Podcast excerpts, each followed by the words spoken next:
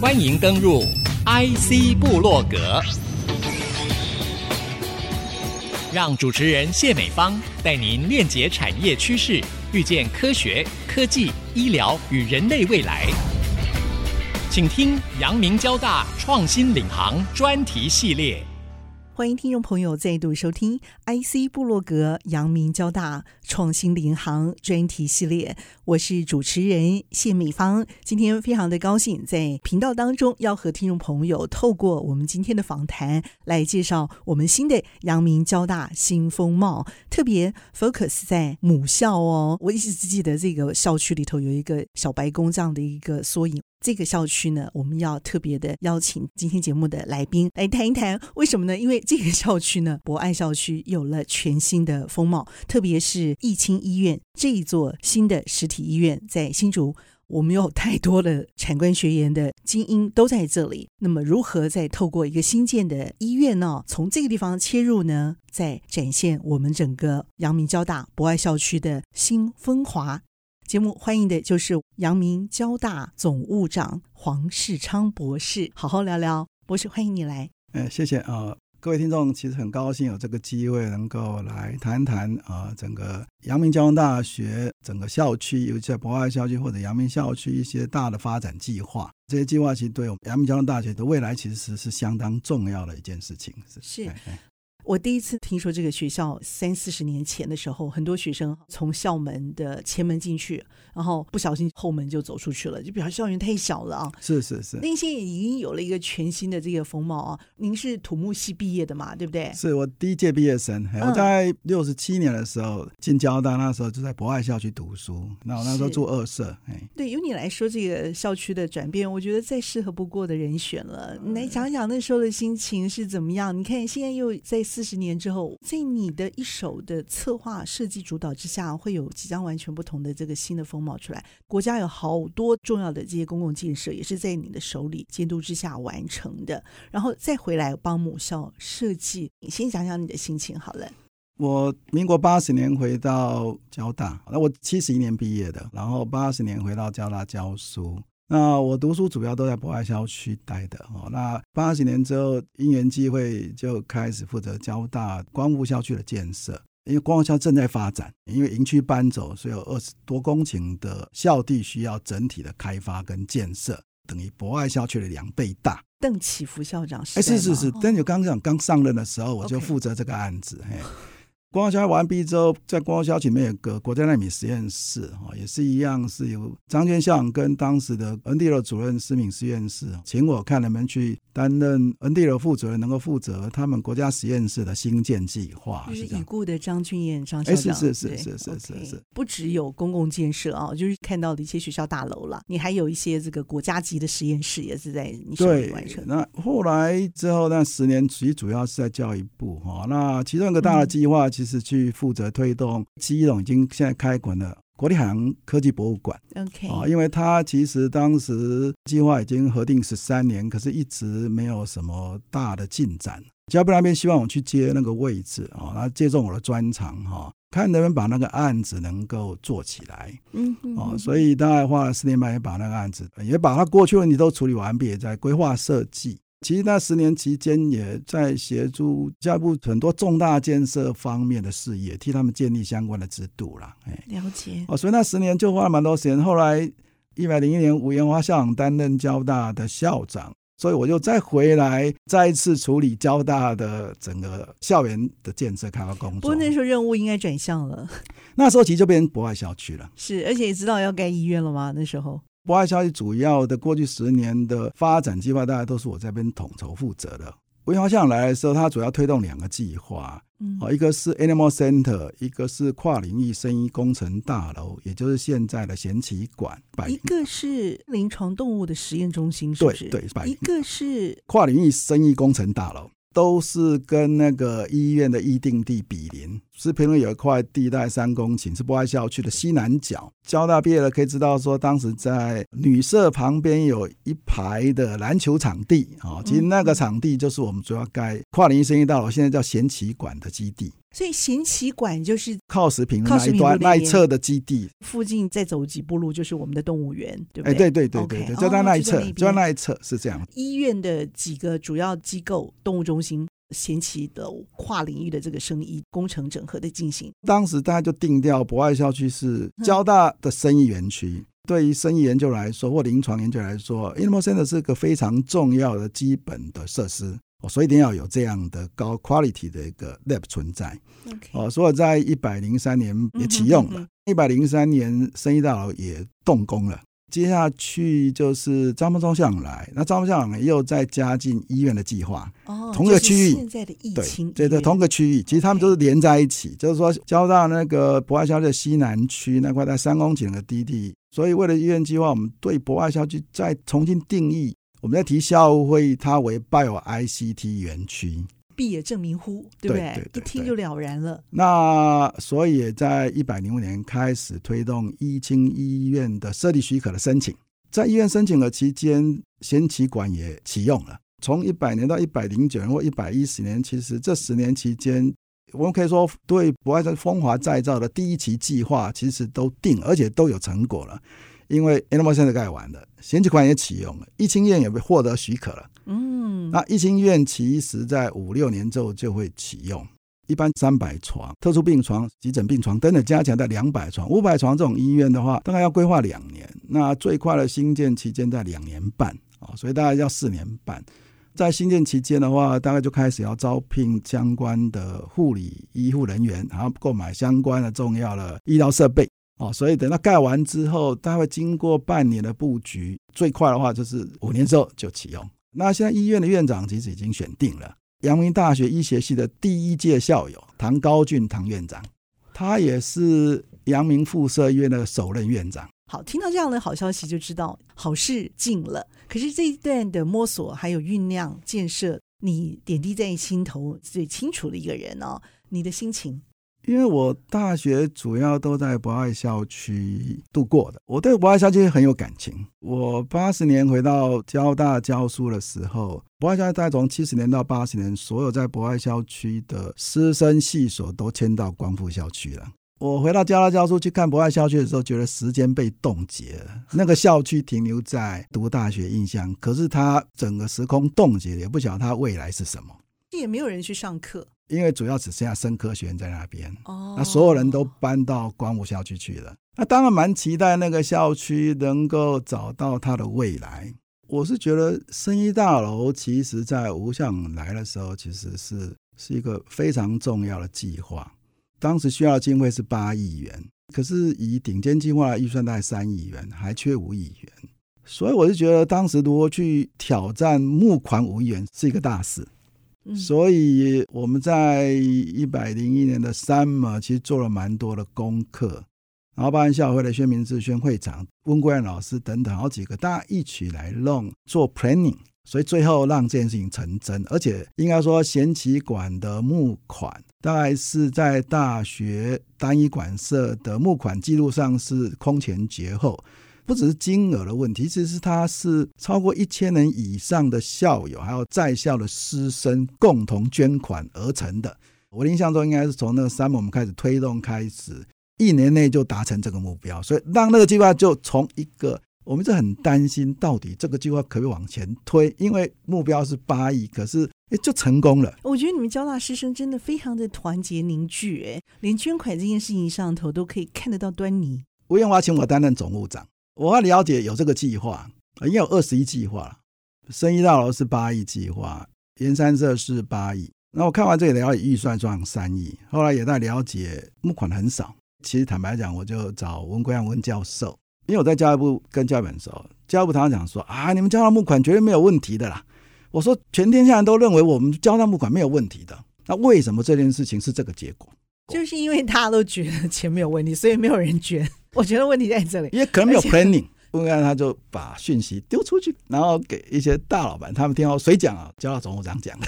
大概整个意向只有八千平这件事，可是它内容是什么？其实是空的。所以我其实并行做人做业务，我在一年内把那个计划成真，也发包完毕了。所以我那时候完毕之后，我们最后愿意包含薛明先董事长、温官还有我，我们几个人愿意来弄那个募款计划。OK，怎么去处理？大家分工。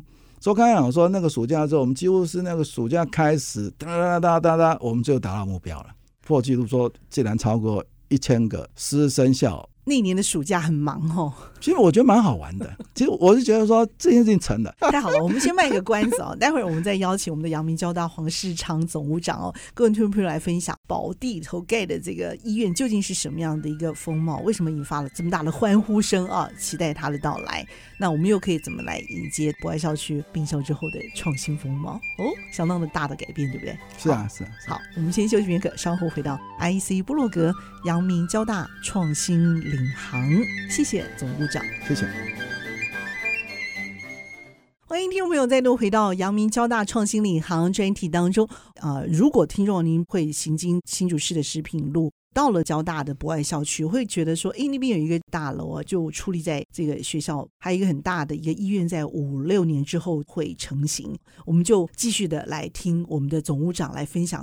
所以其实这是我觉得说很重要的过程。那第二件事情是义清医院，义清医院那是更大的计划。义清医院是在贤启馆旁边，是不是？哎，对对，义清医院会直接面临食品路。一清医院的确该去推动，嗯，可是一个医院推动至少要五十亿。哦，这就不是五亿了，对不对？是五十加了一个零。所以这件事情，咱们要我们要写个医院，就要往前送，送到地方政府或地方卫生部。那五十亿就要你总要证明你其实已经募到一定的钱吧，不然人家说你提个计划说要盖医院，那不可能的事情。哦，我觉得你都是不可能的任务哎，听起来是难度很高的，这次更难，怎么办？张邦向来上任之后想要弄医院，try 一些方式，最后都没有成功。例如说，想要用新竹县的地推动医院，就是中医大那个医院那块地哦，等等，最后都没有成功。哦。那就在那时候的氛围之下，吴校长问我，我那时候也说我不想再接总务长，好，所以就不做。可是我说任何事情我都可以帮忙。吴校长问我这件事怎么处理，我说其实博爱校区我本来就规划两次，也想过医院的地在哪边了。我说你愿意我讲给你听。所以就跑去找他，就秀给他看。那时候是吴校长，吴校长先找我，就说其实已经张妙忠上任了。然后吴校长问我这个，他听完之后，其实诶，既然有这个规划了，对，一定心动的。嗯、所以他就拉着我要去找张茂忠校长，只有我们三个人谈在校长室。嗯、我问了他们两个问题，第一个问题就是说：你们想盖医院是为了合校吗？他们两个校长马上回答我：不是。我说：对，你都是为了合校的话，这件事情其实等合校有谱再说。的确。嗯为了交大发展是盖有医院，所以没有错。应该说不是一定要跟阳明合校才弄个医院，这是对的。所以说好，这个是对的。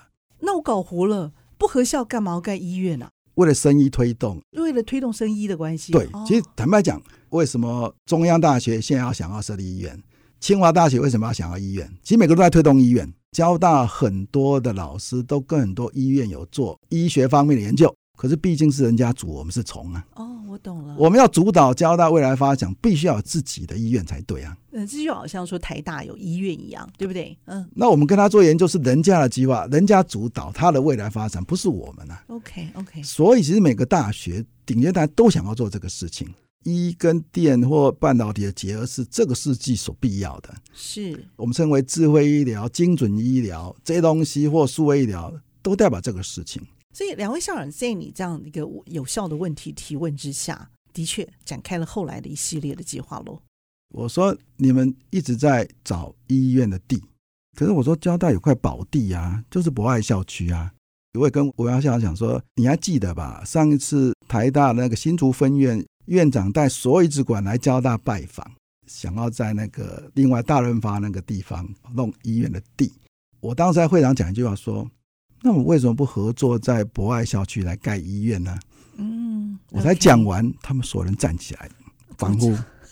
他觉得那块地是宝地，是说刚才并没有跟台大合作呀，没有没有。举例就是告诉两位校长说，我们本来就有块宝地，所有人认为的宝地啊，我们干嘛要找其他地方呢？这就是我们的宝地。你们的思维为什么不把医院放在这里？是不是有一些误解？了解了，其实那那个误解是什么意思啊？我的猜测啦，就是说，是不是你认为新竹市已经没有病床了？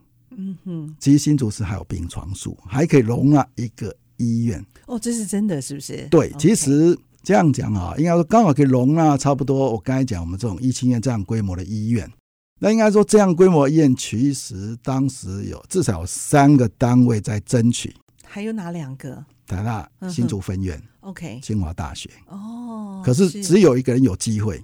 台大不是在后来的南亚大润发附近找了一块地嘛？就在它旁边嘛。那是新竹市的。那是新竹市的地。那那个病床数不是就吃掉了吗？可是他没有没有啊，当时他还没有启动啊。OK。每个人想要争取最后一个机会，但是看谁跑得快，对不对？OK。因为新竹市长这样讲。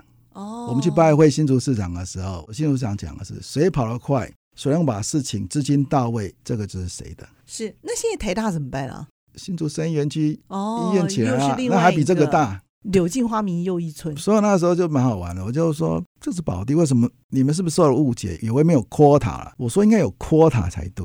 然后后来文山校长说，他也去了解了，确实有 quota。那一次我们三个跟台湾办说好，我们就在那边盖。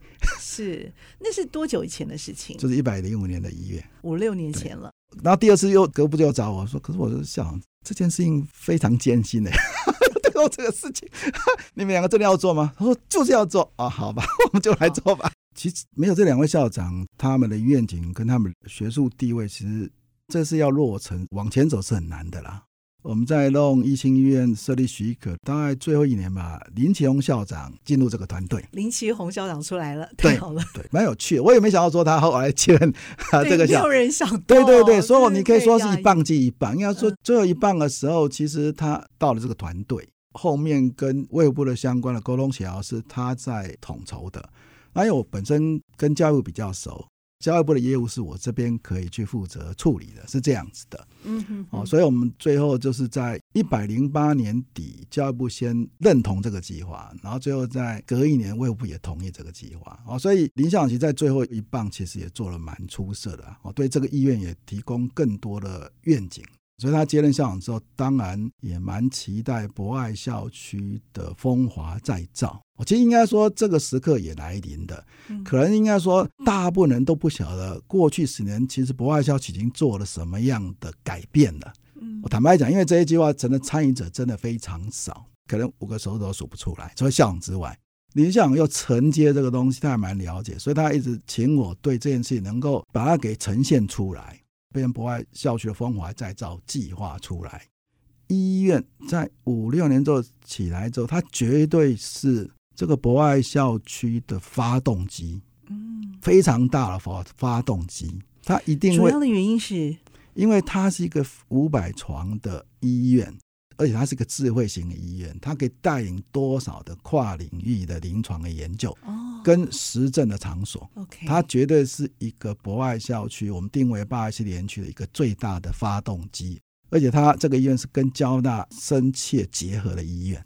嗯假如那个医院不是跟交大深切结合，坦白讲，人家有它的发展方向。嗯所以我说，它绝对是一个最大的发动机的角色。太好了，所以你预期这样的一个发动机啊，它会深入去 survey 的这个目标就更重要了，对不对？这会是什么样的一个内容？所以你想想看，因为发动机在未来五年要成立了，我们很多博爱校现在就要必须再跟着起来。对，因为我们只完成 Animal Center 贤启馆，嗯、医院再起来的时候，只要其他还没开发的话，就跟不上了。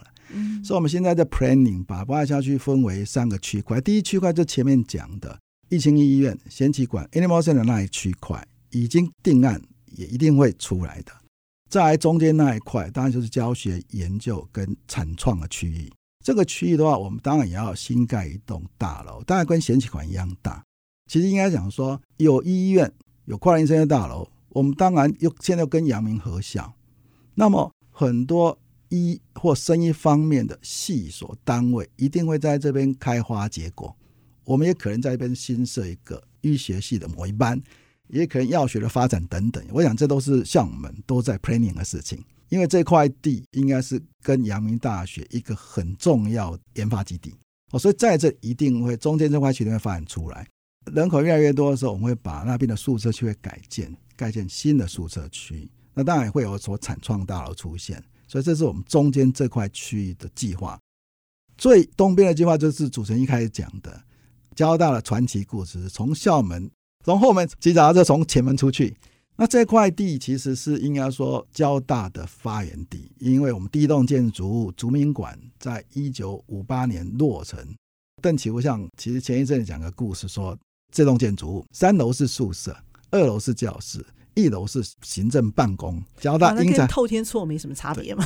可是你看啊，交大就是因为这样而起来，第一栋建筑是这样分配的，嗯、一楼是行政大，二楼教室，三楼是学生宿舍。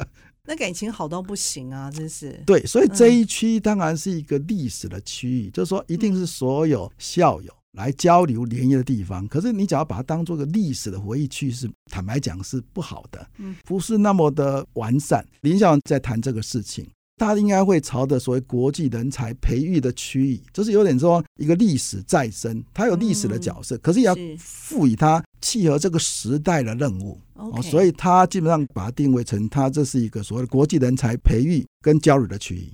所以，我们博爱校区大概区位上都定义完毕了，因为你你一定要有 master planning 之后才开始推动，其实推动必须搭配所谓的义清医院的开幕年代。嗯，我感觉好像是那个阳明交大博爱校区的这个发明馆有那种味道，就是那种国际馆，你知道，所有的最未来的、最新创的，可能就在这个地方会看得到它的一个具体的一个小 version 在那里，我就觉得很令人期待哦，蛮有趣，其实蛮有趣的。吴彦华，然后就最后林义雄校长进来，当时也不晓得他会接任校长，所以我就一棒接一棒啊。那真的一清医院会起来，博爱校必须整个起来，一起搭配。嗯这才会变成一个完整的校区。那简单讲啊，它真的就是我们讲了，林校长就把它定义成一个名词，叫做“风华再现”。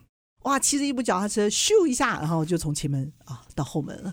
这样的一个学校，竟然在五十亿的集资计划当中要风华再现。好，我们相当的期待，非常的谢谢我们的黄世昌总长精彩的分享，谢谢。哎，谢谢各位听众，谢谢。哎。谢谢听众有您共同的参与，IC 布洛格、阳明交大创新领航，我们和总务长一起在频道当中和听众朋友 say goodbye，拜拜。